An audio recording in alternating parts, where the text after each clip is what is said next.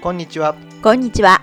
ゆるーくマネーについて語るラジオマネラジはい、えー、第130回ということではい、今月もマネラジの時間がやってきましたやってきました。こんにちはーこんにちは。はい はい。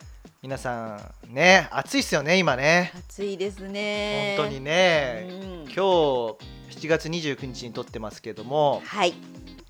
まあ今日から10日連続ぐらいでずっと猛暑。うん345度。ですね。全国的に。大変なことになりますね。そうなんですよ、うんうん。でそうなってくると、はい。外せないのがうん冷房ですよね、そうですねう。ん、でこれ夏だけじゃなくて冬もうんうん暖房ですよね、はい。ということで電気代がどんどんどんどん高くなっていくわけですよ、そうですね。うん、うんで、まあ、あの今までですね電気代だけに特化した回はなかったんで、はいもうできる限りですね電気代を下げるようなうんうん方法を今日は皆さんにお話ししていきたいなと思っております。はい。はい、まあ実はね、あのーずーっとですね電気代っていうのは今年上がってるんですよ。うんうん毎月はい300円から500円ずつ上がってってるんですね。はい。で昨年と比べると2000円近く上がってるんですよ。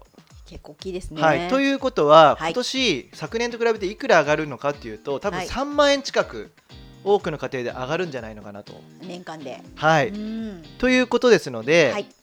まあ、今回タイトルは年2から3万円は増える電気代を徹底的に安くする方法とあるんですけども、はい。まあ、その従来のねあの電気代節約方法だけじゃなくて最近はドコモとかうん。au のはい。2大経済圏でも、さらにお得になるような、はい。まあ、施策打ってますので、はい。そちらもねご紹介できればなと思っております。はい。はい。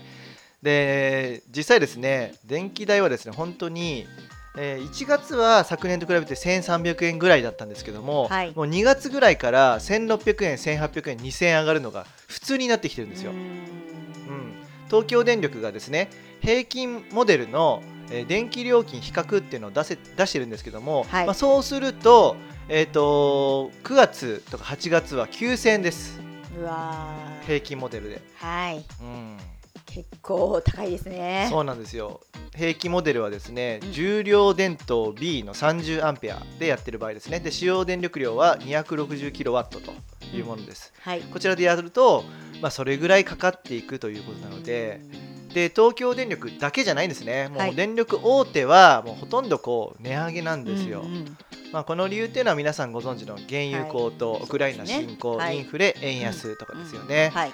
はい、ですのでやっぱりですねこの電気は使わないと生活難しいじゃないですか。そうですうん。ね。今やスマホ、はい。PC、うん。ね、あと生活家電もう全部電気使ってますから、うん。大変なわけですよと。いうことですので、はい。はい、じゃあまずはですねちょっと王道のところからご紹介していきたいなと思うんですけども、はい。電気料金皆さん内訳どうなってるか知ってますかというところで、はい。そんなに見てないと思うんですよ細かくね。うんそうですね。うん、最後の結果だけ見てると思うんですけども、うんうんは電気料金はうん。基本料金、はい。電気量料あごごめんなさい。電力量料金、はい。再生可能エネルギー発電促進賦課金のうん。3つに分かれております。はい。はい、でまず押さえたいのが、うん。えー基本料金ですけども、うん。これはですね契約アンペア数で決まるものですね。うんうん。はいまあ、10アンペアから60アンペアまであるんですけども、はい。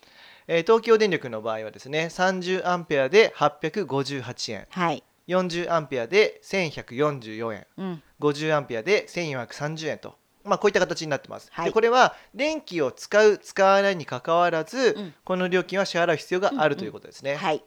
はいまあ、あの電力会社によっては全く使わない月があるんだったら割引になることもあるとうんうんいうことですね、はい。はい、でこの契約アンペア数が、はい。まあ、基本的には最初30アンペアになっているところ多いとは思うんですけども、うんうんうん例えばもしかしたら40アンペアとか、はい。あの50アンペアにしてる場合あると思うんですよね。そうでねそれははい家族の人数が多かったからそうしてるとか、はい。使ってる電気が多かったからそうしてるっていうケースはあるんですけども、はい。まあ、結構最近節電がささ,、ね、ささやかれていて、はい。で使わなくなってきてる可能性も高いんですよ。はい。はい。うんそうすると契約アンペア数を下げることで、うん毎月の固定費を下げることができるということですね。契約アンペア数を50アンペアから40アンペアにすると、うん東京電力の場合は毎月286円節約になりりますので、なるほど。1年間で3432円ということですね。うんうんはい。はい、でこの契約アンペア数は電気料金のお知らせにも記載があるんですけども、はい。皆さんの家にあるブレーカーの色でも分かるようになっております。はいはい。はい、例えば30アンペアの場合はグリーンになってます、うんうんうんブレーカーの色がね、はい。40アンペアだとグレーですね、はい。50アンペアだとブラウンという形なので、うんうん。はい。ちょっと契約アンペア数が多い場合には小さくすることも検討しましょうということで、そうですね。はい、でもこれ、まあの小さくしすぎると、ブレーカー落ちて嫌じゃないかという話もあるじゃないですか。うんはいはい、わかりますわかります。はい、わかります。うんで、えっと、基本的にですねで消費電力が大きいのはエアコンとか、はい炊飯器とか、はい電子ラン電子レンジとかドライヤーなんですよ。うん。はい、これを同時にやった時に、うんブレーカーが落ちるラインっていうのが大体30アンペアぐらいです。なるほど。はいまああんまりこう電子レンジと炊飯器とドライヤーを同時ってないかもしれないんですけども、うん。家族の人数が多いとその場合もあるじゃないですか。そうですね。そういう時にうんお起こるんですよ。なるほどね。うんはいあのー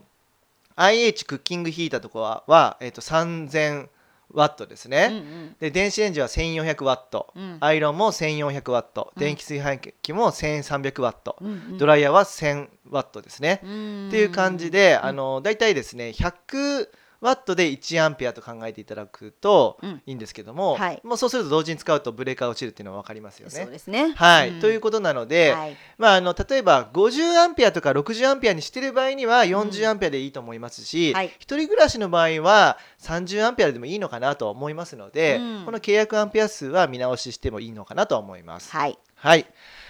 そしてですね、続いて電力量料金なんですけども、はいこれが使用する電気の量によって変動する料金なんですね。うんうん。はい。で、はい計算式がありまして、うんえー1キロワットあたりの単価かける使用電力量はい。プラスマイナス燃料費調整額というふうになっております。はい。はい、で東京電力の場合は重量電灯 B というのはですね1段階2段階3段階に、あのー料金が分かれております、うんうんまあ、使用電力がえー120キロワット以下の場合は1段料金ですねはい。で120キロワットから300キロワット以下の場合には2段料金になって300キロワットを超えると3段料金の金額になるとうんいうことですね、はい。まあ、あの使えば使うほど高くなってくるというのがうんうんここになってきますね、はい。はい。で、えっと、燃料費調整額っていうのがありましたよね。はいで、これはですね、燃料費調整制度というのがありまして、はい。これによって、まあ、あの燃料のへ価格変動が電気料金に反映されるというものなんですよ。うんうんはいはい。まあ、ここに関しては僕らが何かできることではないということなんですね。そうですよね。うんまあ、燃料価格がはい上がってきてるんで、ここはちょっとずつ上がってきてるということですね。うんうんはい。はい、でそして最後にあの再生可能エネルギー発電促進賦課金っていうのがありましたけども、はいこれは何かというと再生可能エネルギー発電っていうのは太陽光とか風力とか水力とか地熱、バイオマスなんですけども、まあ、こういったもので発電した電力を自分たちで発電するとするじゃないですか自家発電、はい。それを自家発電したものは国が買い取ってくれるんですよ。うん。で買い取ってくれるんですけども、うん実は買い取りに必要な費用がかかってしまうんですね。はい。そうそのコストをん買い取りに必要なコストを他の人電気が使う人たちでこう使用量に応じて負担するというものなんですよね。なるほどね。はいでこう単価は全国一律になるように調整されていまして、はい。えー今は1キロワット3.45円ということで、うんうんうんここも何かこう、えー節約できるっていうところではないんですけども、まあ、うんこういった形でえー電気代っていうのはかかってくるということです。はい。はい、で今の話を聞いていただいて、まあ、節約できる節電できるところは基本料金と電力量料金なんですよ。そうですね。はいはい。で、えー基本料金は先ほど契約アンペア数の話をしたんですが、はい。まあ、あの基本料金も電力量料金両方とも抑えるためにはまずはですねあの電気会社電力会社を変えましょうということです。うんうん。うん、エネチェンジっていうのはいがありますね、これ有名なやつなんですけども、はい。まあ、こちらにですねあのお住まいとか家族構成現在の契約アンペア数とか普段の電気使用量っていうのを入力するとですねお得な会社はこちらですよっていうのをいくつかピックアップしてくれます。はい。まあ、大体十数社ピックアップされまして、はい。まあ、見てみるとですね年間数千円だったりとか、うんうん。まあ、大きいところは年間2万円節約できたりとかするんですけども、まあ、そういったプランを提示してくれる場合が多いです。はい。まあ、こういったところに契約するといいですよというところ、うんうん。あとは今の電気とガスをはい。同じ会社から購入するっていうセット割ですね、はい。こちらの方が有名ですけども、うんうん。例えば東京ガスがね一番、まあ、東京だといいんですけども、はい。こちら基本プランずっとも電気3っていうのをやるとですね、まあ、結構 戸建ての3人世帯で年1万200円ぐらいうんうん。電気代とガス代の節約になるということで、はい。まあ、同じようなものを関西電力で納得パックっていうのでもやってますので、はい。まあ、こういった電気とガスを同じ会社から購入するというものをすると年1万円ぐらい、節約になるのかなというところですね。そうですね。はいはい。まあ、こういあとは先ほど言った契約アンペア数です。これで、まあ、両方を抑えるっていうのが、まあうんうん基本的なところですね。はい。まあ、続いてですねあの電力量料金を抑える方法としましては、はい。まあ、やっぱり電気代の主なところ夏の日中の電力消費っていうのはエアコンなんですよ。うん、すよね。アコンが半分以上占めるんですね、はいはい。冬も同じなんですよ、うんエアコンが半分以上なんですよ、はい。はい、ですからエアコンの省エネを皆さんにお伝えしたいと思うんですけどもはい。こまめにですねオンオフしないっていうのが大事ですね。あ、こまめにしちゃいけないと。そうなんですよ、うんうんあのー例えば外気の温度とね、設定温度あるじゃないですか、はい。まあ、24度とか25度とうんうん。か皆さんすると思うんですけども、はい。うん。その設定温度と外気温の差がは激しいほどですねはい。広いほど一気に冷やそうとするわけですから、うん。まあ、あの冬の場合は一気に温めようとするわけですから、はい。そこに電力量がかかってくるわけですよ。ブワンとね。ブワンとかかるわけですね。そうだから、あの一気に冷やすっていうところよりも、はい室温を一定に保つっていう方が節約になるっていうことなんですよ。なるほどね。ですから1時間程度の外出であればエアコンを消さない方が節約になるということですね。うん、なるほどなるほど。はいまあ、これはね、あのーまあ、最近知られてきてはいるけどもまだ知らない人も多いので、はい。はい、あの1時間とは言わず2時間でもね、あのそのつけっぱなしの方がいいのかなというところなので、まあ、やってみていただくといいのかなということですね。はい。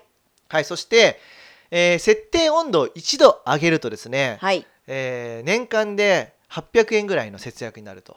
おお、はいなるほど。例えば、えー外気温が31度の時にエアコンの冷房の設定温度を27度から28度に1度上げると、はい。ね、800円安くなるということなんですね。なるほどね。じゃあ、まはいり冷やしすぎない方がいいんですか？うんそうですね設定温度が低すぎるとそれだけ、うんまあ、電気代がかかるっていうことなんなで、るほどね。はいうんうんまあ、ここは、まあ、その心地よさとの、うんうんうん、バランスですね。バランスですはい。ね。はい、ということですね。で、えー、と次にエアコンですね。フィルターをこまめに掃除しようということで、はいはい。はい、月2回程度エアコンのフィルターを掃除することで年約850円の節約になるということです。おお、なるほど。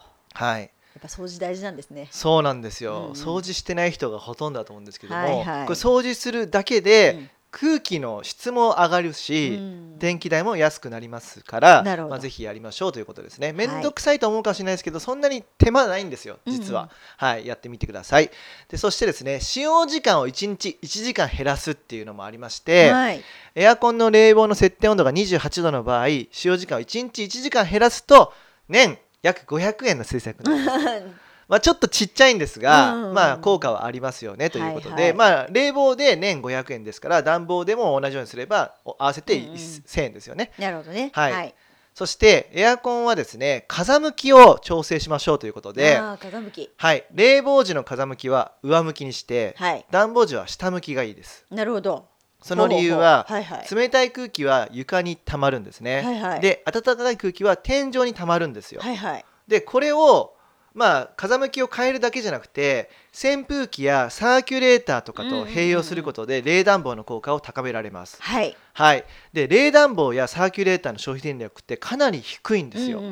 はい、で電気代あまりかからないんですね、はい。ですから併用することで、うん。冷房の設定温度、まあ、うん暖房の設定温度をうん。緩くできますから、はい。電気代の節約にもなるということですね。なるほどね。うん。今年ね、あのー新しい扇風機買いました買いましたよね。買いに行ったはらかなりね並んでましたよね。すごい並んでましたよ。そうなんですよ、でやっぱり省エネを歌ってるね扇風機が多くて。そうですね、昔に比べてやっぱ性能良くなったなって感じしますね。そうですよよね、ん、でややっぱ自然風っていうのが、ね、そうそうそう。そうそういうのがありましてね、まあはいそういったものです。はい、うん。そしてですね、えー窓の断熱性能を上げようっていうことです。うん。はい、うんうんえー住宅の省エネリフォームガイドブックっていうのがあるんですけども、はい。これによれば外から室内に伝わる熱の7割以上は窓からというふうになっております。はいはい。なるほど。ということなので、窓の断熱性能を上げることで、うんうん冷房効果を高めることができます。これうんうん暖房効果も実は高めることができるんですよ。なるほどはい。はいはいで、あのーまあ断熱窓っていうわけじゃないですか。はいでそうするとまあ結構お金高いじゃないですか。高いですねそうなんですけども、今いろんな自治体で例えば東京都は、はいえー既存住宅における省エネ改修促進事業っていうのをやってまして、高断熱窓または高断熱ドア設置にかかる費用の一部を助成していますあ助成金も出るんですよ。これ東京だけじゃなくて他にもありました。あはい。ーいいですね。はい。まあただそこまではちょっとお金がなくてできないとん。いう場合には、はい。じゃあ次のあの施策としまして今度は窓の外側にすだれや日よけをしましょうということです、ああなるほどね。内側じゃなくてはいはい。外側が大事ですね、外側が大事。そうなんです、うん。あとはそれが難しい場合にはカーテンを遮熱にしたりとあかー遮光カーテンにするうんといいですね、はい。またそのカーテンにできないんだったら窓にシートを貼るだけでもいいです。うん。でこういう遮熱の性能っていうのはひ冬場もですね部屋の温度を下げないっていう効果がありますのでなるほど。はい、ぜひ導入していただくと、まあ、これが一番簡単に導入できそうですかね。そうですね。はいうんうん窓のね断熱窓にするっていうのも一度やってしまえばその後ずっと続きますからそうですね。これもまあもし検討できなかったら検討していただきたいなとは思いますね。はい。はいでまあこういったところですかねあとは、えっとまあ、エアコンはあのー古いものは買い替えた方がいいです。あそうそうですね。それもはい。本当にあのこの間扇風機買いに行った時にそれも思ったんですけど、かなり性能良くなってますそうなんでですよ、うん。で特に10年前から使ってるとか、はいはいはい。まあ、5年前もちょっと怪しいですね、うん。そういった場合にはあのーまあ、買い替えるだけでですね年数千から1万円節約になることもあります、ではい。これは新旧さんっていう、まあ、そういうサービスがありまして、はい。こちらで計算していただくとあの出てくるかなと思います、はい。まあ、こういった古いまあ、家電を使っているとね消費電力大きいので、うん。まあ、省エネにも良くないですし、はい。質も悪いということなので、まあ、買い替えてみてはいかがでしょうかというところでございます。はい。はい。まあ、こういったところがまずエアコンの節電だったということで、はい。続きまして、まだまだね、ももっと節約しないといけないじゃないですか。そうですね。今度は払い方を工夫しましょうということで、はいはい。はい。電気代はですね、うんえー現金で払うこともできますよね。コンビニ払いもできるし、はいね。はい。えー口座振り替えもできますし、うんうん。クレジットカードもできると。はい。で、こういうふうに聞くと、あ、クレジットカードポイント貯まるからクレジットカードじゃんって思うかもしれないんですけど、はい。そう急いじゃダメなんですね。はい、実はですね、うん。口座振り替えすると、えー安くなるんですよ。うん。うん、それは毎月55円安くなるんです。はい、はい。で、まああのークレジットカードにするとそういう55円安くなるっていうのはないんですね。はい。だからポイント還元なんですよね、うんうんうんうん。だから55円安くなるのとポイント還元で得するっていうラインを見極めないといけないっていううんうん。ことなんですよ。確かに確かに。はい。で、えっと、例えばクレジットカードの還元率が1%の場合には、はい。電気代が5500円よりかかってたらクレジットカードの方がいいんですよね。なるほどね。はい、でクレジットカードの還元率が0.5%の場合にははい。1万1000円よりかかっていたら、うん。クレジットカードの方がいいってことなんで、はいはい。そんなにかかってないとか還元率が悪いものしか持ってない場合には、口座振り振り替えにした方がいいってことですね。なるほどなるほど。はい。はいはい。こちらはぜひあの皆さんのね電気代を見て、はい。お持ちのクレジットカードを見てうん判断していただければと思います。はい。はい。まああのコンビニ払いしてるのはもったいないですねまずね。もったいないですねはい、これは固定費でね毎月はい発生するお金なので、はいお得に払いましょうということですね。はいそしてですね、えー経済圏。まあ、経済圏というと楽天とかドコモとか au とか PayPay とかあるじゃないですか。はいはい。で、まあ、それぞれね、あの今までいろいろやってたんですけども、うんうんまあ、まず楽天経済圏の話をしますが、はい楽天経済圏はですね、ちょっと解約になってしまいまして、あー残念そうなんですよ。以前は電気代など公共料金の支払いで1%の還元が受けられていたんですが、はい2021年6月以降、楽天カードでは電気、ガス、水道、税金といった公共料金の支払いでは0.2%のポイント還元になっています。かなり解約そうなんですよ。そしてですね、うんあの楽天電気っていうのがね、あのあの楽天ポイントを貯めるんだったら楽天電気っていうのがあったんですよ。はいでこれも新規の申し込み停止してます。あ悲しいなっていうことですね。ねはい、なのでちょっと楽天経済圏でカードでやるっていうのはいまいちな感じなんですよーね。はいはいですからまあ口座振り替えにするかでもそれもね0.2%でもいいからやるかっていう形で判断していただければと思います。はいはい、続いてドコモ経済圏なんですけどもドコモはいいですね。うん D カードで1%還元ですね。そしてドコモ電気っていうサービスもあってこれもいいですね。はい。はい。まあ、クレジットカード D カードはですねあの電気代をはじめとする公共料金の支払いで1%の D ポイントがつきます。あいいはいですね。そして2022年の3月にスタートしたドコモ電気っていうのを使うと、はい。D ポイント還元が大きく受けられるということで、はい。まあ、ドコモ電気グリーンっていうのとドコモ電気ベーシックっていうのがあるんですけども、はいまあ、ここではじゃあドコモ電気グリーンっていうのを紹介しますが、はいえー対象ものドコモ回線契約ありで D カードゴールド会員だと電気料金が10%還元です。あ結構いいですね。そうなんですよ。で、対象のドコモ回線契約ありだけの場合は電気料金が5%。あそれでもいいじゃないですか。いいっすよね。うんということなので、はい結構ドコモ経済圏利用している方たちは朗報ですということで、そうですね。はい、うんうん電気代高くなってますから、ぜひこれゆ利用しましょうということですよ。はいはい、あのね、ぜひ調べていただければと思います。はいはい、続いて au 経済圏。Au はい、au もいいんですよ。おーはい、auPay カードが1%還元で、はい。au 電気で最大5%還元になってます。あいいですね。はい、ですから au 経済圏利用している方は、うんうんうん。auPay カードでやって、はい。そして au 電気も利用しましょうということです。あいいですね。いいよね。だからうんドコモと au に関しては素晴らしいんですよ。はいはい。楽天もうちょっと頑張れっていう感じですね。はい。ね残念ですね。そうなんですよ。そしてでですね、一番残念なのが PayPay 経済圏ですね。ペイペイ。はい、スマホで払えて便利なんですけども還元なしです。そうなんですよ。そうなんですよ。今年のねって4月1日からポイント還元の対象外になってしまったんで、そうなんですよ。これ私それ使ってたんですよ実は。えー、ダメじゃないですか。そうなんですよう。んあだからもう今変えてます。うんはい。ですから、まあちょっとね、PayPay と楽天どうしたという感じでね、うんうんはい、まあ電気代が高騰している中にちゃんと優しいのは au とドコモだったんだっていう話ですよね。はい。はい。えー続いてですね、まだまだありますということで、あの政府からですね、節電ポイントがもらえるみたいな話があったじゃないですか。ありますね。はい、で節電ポイントっていうのはもう各社がやってるですねあの節電プログラムに参加することでうんうんうんもらえるんですよ。はい。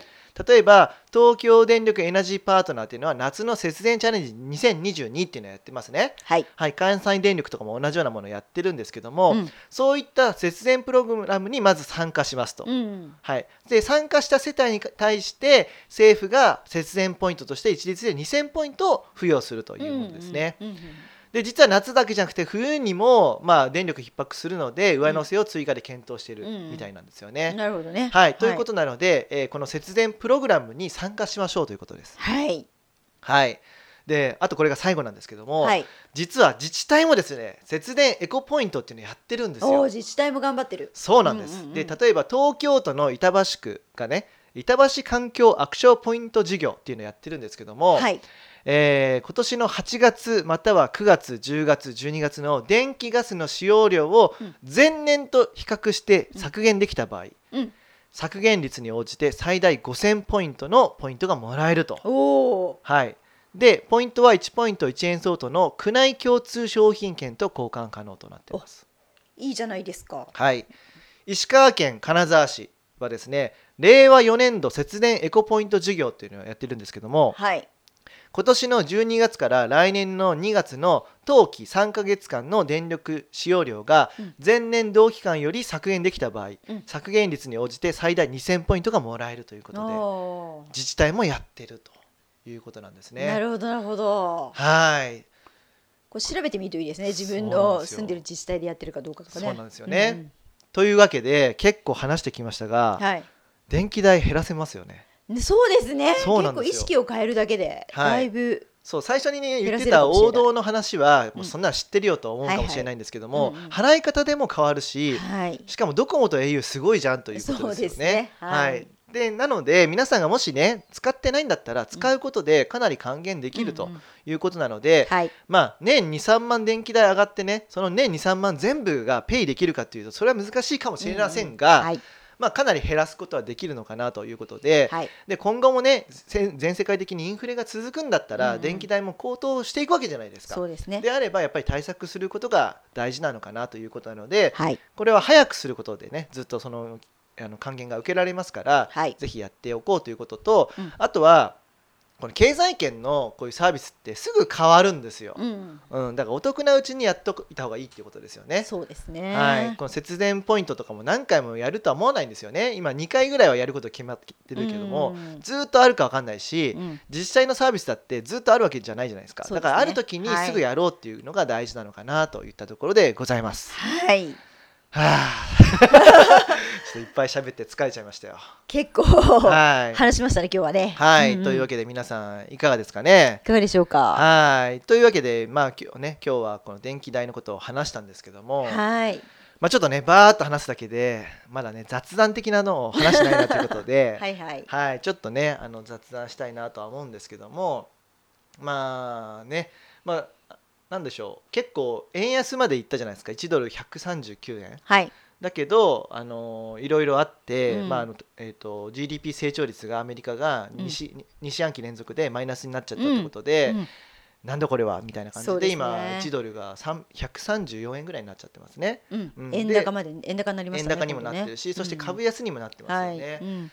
うん、そうするとまたね投資やめたいみたいなこう問い合わせが増えてくるんですけどうも、んあのね相場気にしちゃダメですって話ですよね、うんうんうんうん。相場気にせず淡々とやってくださいということなんですよ、はい。で下がっている時はあの積み立て投資してる人たちはチャンスなんですね。うんうんそうですね。そうたくさん買い付けるチャンスだと、はいうん、そうすることで平均購入価格がどんどん右肩下がりで下がっていくんですよ。はい。下がっていくってことは値上がりした時に利益を出しやすくできるんですよ。はい。で平均購入価格がどんどん下がっていけば下がっていくほど値上がりした時の利益っていうのは大きくなるじゃないですか。そうですね。はい、なので皆さんが必要なお金っていうのは、まあ、大体10年とか15年20年、うん。30年とかうん。そういう先の話じゃないですか、はい。まあ、そこはもうコツコツやることです。そしてもう相場が気になりすぎるんだったらもう開かないようにすることですよねそれかもう無理のあるようはない。家計でやってる、家計に無理のあるような積み立て金額にしている可能性が高いので、はい。そこはちょっと無理のないようにしましょうっていうこととやっぱり怖いんだったら預貯金の比率を上げていくっていうのも大事ですかね、うんはい。うん、そういったところでございます。そうですね。はい。であとはね最近僕らがハマっていることをね、まあ、お話ししようかな、まあ、聞きたくない人もいるかもしれない。そうですね。すいまあその人ませんねあのその方たちはもうここで切っていただいていいんですけども、はい。はい。僕はね最近ゲーム結構やってるんですよゲーム、ねゲーム好きですもんねはい。ね。まあプレステ4とか、はい。スイッチのゲームを最近ずっとやっててですね、はい。で、まあ、ちょっとね良かったゲームを紹介したいなと思ってて、まあはい最近ねスイッチでやってたのはあのゼノベルゼノブレイド2とかアルセウスとか、うんうん。えートライアングルストラテジーとかね、はい。ペルソナ5スクランブルっていうのをやってたんですよ、はい。でペルソナ5はあの PS4 でも出ていて、うんうん。あのそちらはねあのスクランブルザ・ファントム・ストライカーズじゃなくて普通のペルソナ5なんですけどもあのねこれ今言ったやつ全部面白いんですね、でうん。面白いんですけども何どれが一番いいって言ったらペルソナ5が一番面白いですね、あうん、ペルソナ5っていうのはなんていうのかな昔皆さんがやったことあるとすればときメモとかあパワープロくんとかそういうのを多分やったことあると思うんですけども学園ものなんですね、うん。ペルソナ5に関しては。うん。で1日こう行動できることが決まっていて、うん。で日にちがどんどん進んでいくんですよ、だからあの元に戻れないんですね。その選択を誤ることができないんですよ、ああなるほど。はい、同じ選択ができないんですよね、うん。でそして自分が選択したことでどんどんストーリーがちょっと変わってくる、うん。仲間との関係とかも変わってきたりとか、うん。まあ、これあの RPG なんで敵と戦うんですけども敵とうまく戦いやすいかとかうん。あとはその、まあ、ペルソナ5に関しては彼女にこうする人が選んだりするんですけども、ああ楽しそう。はい、やろうと思えば全員の彼女にできるんですよね。あいいじゃないですか 男性の方、はい。とかなうんなんかね結構シミュレーションだし RPG だしってことで、うん。ストーリーも面白いし、うんかなりねすごい素晴らしいゲームだなと思ってこれはめちゃくちゃハマりましたね。うんうん。うん。なんか夜夜中やってますもんね。そうなんですよ。あとはねトライアングルストラテジーっていうのもすごい面白くて、はいはい、でこれはねあの、まあ、タクティクスバトルなんですよ。うんうん。あのマス目上にあのキャラクター動かして、はい、まあ、攻撃するかとか魔法とかっていうのをこう指示出して、うんうん。で攻撃するわけですよ。で1ターン1ターンでできる攻撃が1回だけなんですよね、はい。そのそれぞれのキャラクターが、うんうん。で全員のターンのあごめんなさい。全員のキャラクターのその行動が終わったら次のターンに移るっていうやつで、うんうん。でまた敵のターンがあって自分のターンっていうそういうシミュレーションゲームなんですけども、うん。まあ、このシミュレーションゲーム自体は結構ね1戦闘が30分から1時間ぐらいかかるんで これ長えとは思うんですけども、はいはい。まあ、このゲームよりはストーリーがめちゃくちゃ楽しくてこれもねさっきの要素と似てるんですけども自分が選んだ選択で話が変わるんですよ。なるほど。はい、で取り返しのつかない要素もたくさんあってグッドエンディングを目指すためには2周しないといけないっていう話なんですおよ。おでもねこれ2周した方がいいですね。やっぱね1周目ね僕一番1周目の中では一番いいエンディングを見たんですけども、うん。なんか煮え切らない感じで。ああそうなんですね。うわー、うん。なんでこんな終わりなんだろうと思ってはいはい。2回目やったんですよ、まあ、2なるほどね。回目やってもスキップの機能があるんで、はいはい、まあ、ちょっとシミュレーションにゲームに関してはやんないといけないんで、うん。まあ、そこは面倒くさい方はあのゲームのレベルを優しいとかにすると、うんうん。敵が一気に弱くなりますんで、なスコアをるほどね。与えするんですね。はい。でやって2周してうん。エンディング見た時は、な涙出ましたね。出ました。感動して、ああ、はい。そういうゲームでして。なるほど。はい。まあ、あの皆さんにお勧めするのはねやっぱりこのペルソナ5ペルソナ5はい、でペルソナ5終わったらペルソナ5スクランブルっていうのがペルソナ5の続編としてあるんですよ。ほうあるんですね。はい。はい。でこちらは、まあ、ちゃ若干アクションなんですよね、あうの三国無双みたいな感じで、えーペルソナ5のキャラクターを動かしてですね、うん。もう切り殺していく そういうゲームなんですけどもはいはい。ただまあストーリーがすごいいいのでね。これと、はい。そしてトライアングルストラテジーおすすめしますので、はい。はい。まあ、ぜひね皆さんやっていただければと思います。はい、あとはね「ゼノブレイド2」も面白くて、はいはい。面白くてやりすぎちゃって、はいまあちょっとねあの頭痛くなっちゃった 体調悪くしましたよね。今日ね「ゼノブレイド3」が届いたんですああよ届いちゃった。もうはい今日からはいやり込まないとと思ってね、また頭楽しみ痛くなると。楽しい毎日だなっていう感じなんですよね。なるほど。はい、高山さんどうですか？私ですか？私はですね最近あの夜寝る前に漫画一冊読むっていうのが習慣になっちゃってそれはあれですすっかり定着しちゃいましたね。僕の漫画ですよね。そうですね。こう頼藤さんの漫画を読むっていうのがこうもう定着しちゃってますね今年に入ってからずっと。はいはいでまあ最近まあいろいろ読んでるんですけど、うん。まあ良かったのが、まあ、今更ながらなんですが「あの今日から俺は」っていう。あーこれはねめちゃくちゃ面白い漫画ですよね。面白いですね。あのドラマにもねあのなったみたいなんですけど、あの不良の人たちの、はい。まあ、友情とか、はい。まあ、そういうのを描いた作品にはなってるとそう思うんでねですすけどまああの喧嘩とあと面白い要素半々って感じですよね、そうですはい。ね、、まああの主人公の三橋ってやつが こいつが本当ずる賢いね。金髪のね。うんうん。不良なんですけども、はいはい。やっぱ奇想天外な行動しますからそうそうそうそうう。そうそう、はい、でこのキャラクターの中に、まあ、あの三橋のパートナーは伊藤なんですけどもそうですね。伊藤さんはいい人ですよね、まあ面白いやつがい,、るんですよね、ね今井ってやつ。が今井がいるからやっぱりね今日から俺はって面白くて。でやっぱりこの三橋のずる賢さと、うん。今井のバカさ加減はドラマではね、演じきれないんですよ、ああなるほどね。そうだから皆さん、うぜひね漫画で読んでほしいんですよいやー私ね、うんであとあとはやっぱり本当にその友情ですねあ友情もうんすごいで友すよね情がやっぱうんかすごい固い絆だなっていうのがあって、はいそこはかなり感動しましたよそうなんでねす。よね、はい。でもまあよくわかんない要素なのは、そういう不良が集まるような高校なのになんで金持ちの伊藤がいるんだとか あとあ結構頭いい子いたりとかするんですよね。結構ええ。どういう状況なんだろうっていうのはやっぱ思うんですけどやっぱいろいろ見てね面うん白いで面白い、すよね、うん。これはおすすめですかね。あとね最近は、えー海が走るエンドロールっていうのがありましそて、れはね漫画大賞取ったやつなんですよ。あこれはですね、あのー次に来る漫画大賞とかでしたっけ、そうですね、はいはい。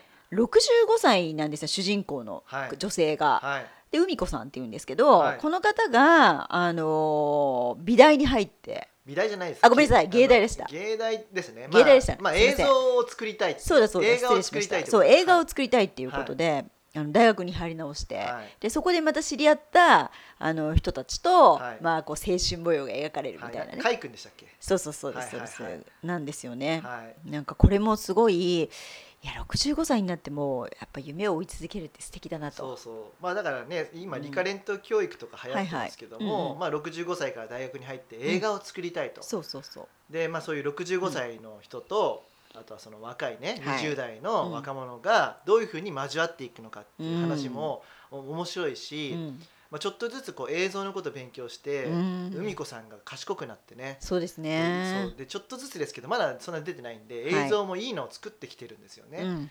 うん。でもう一人のその主人公カイ君うん。だったっけ？となんかそのどういうふうにこう交わっていくのかこれもなんか楽しみな展開ですよね。年の差すごいあるけどおちょっとラブに発展するのか。なんてことも期待しちゃったりして、ね、だ海子とカイ君が、そうそうそう。どういうふうに交わって、うん。どういうふうに迎えていくのかエンドをね、はい。うん。で映画はどういうものが作られるのかっていうのがね、うん。あ気になるところなので面白いですよね。そうですね面白いですね、はい。はい。あとは、まあ、これ最後ですけど、はい。あの響きっていうね。おお響き。はいそこまで来ましたか。来ましたね。これはね、あのー小説家にを目指している、うん。あのー高校生の女の子のうんうん。物語なんですけど、うん。の主人公のこの響ちゃんが破破天天荒荒すぎてねちょっとおかしいよね。ウケる。はい、なんか感性が独特すぎて、うんうん。すごいなって思うんですけど、はい。でもこの人がまだこれ読み始めたばっかりなんでどうなっていくのかなって思うんですけど、はい。あのどういう小説家になるんだろうとかね。ね。それに絡むあの編集者の女性とかすごいあの楽しみなそ漫画の一漫画ですね。う、うん、なんかねいろいろ夢をね破れてしまった小説家の人たちのうん。その後の人生を書いたりとか、あはい。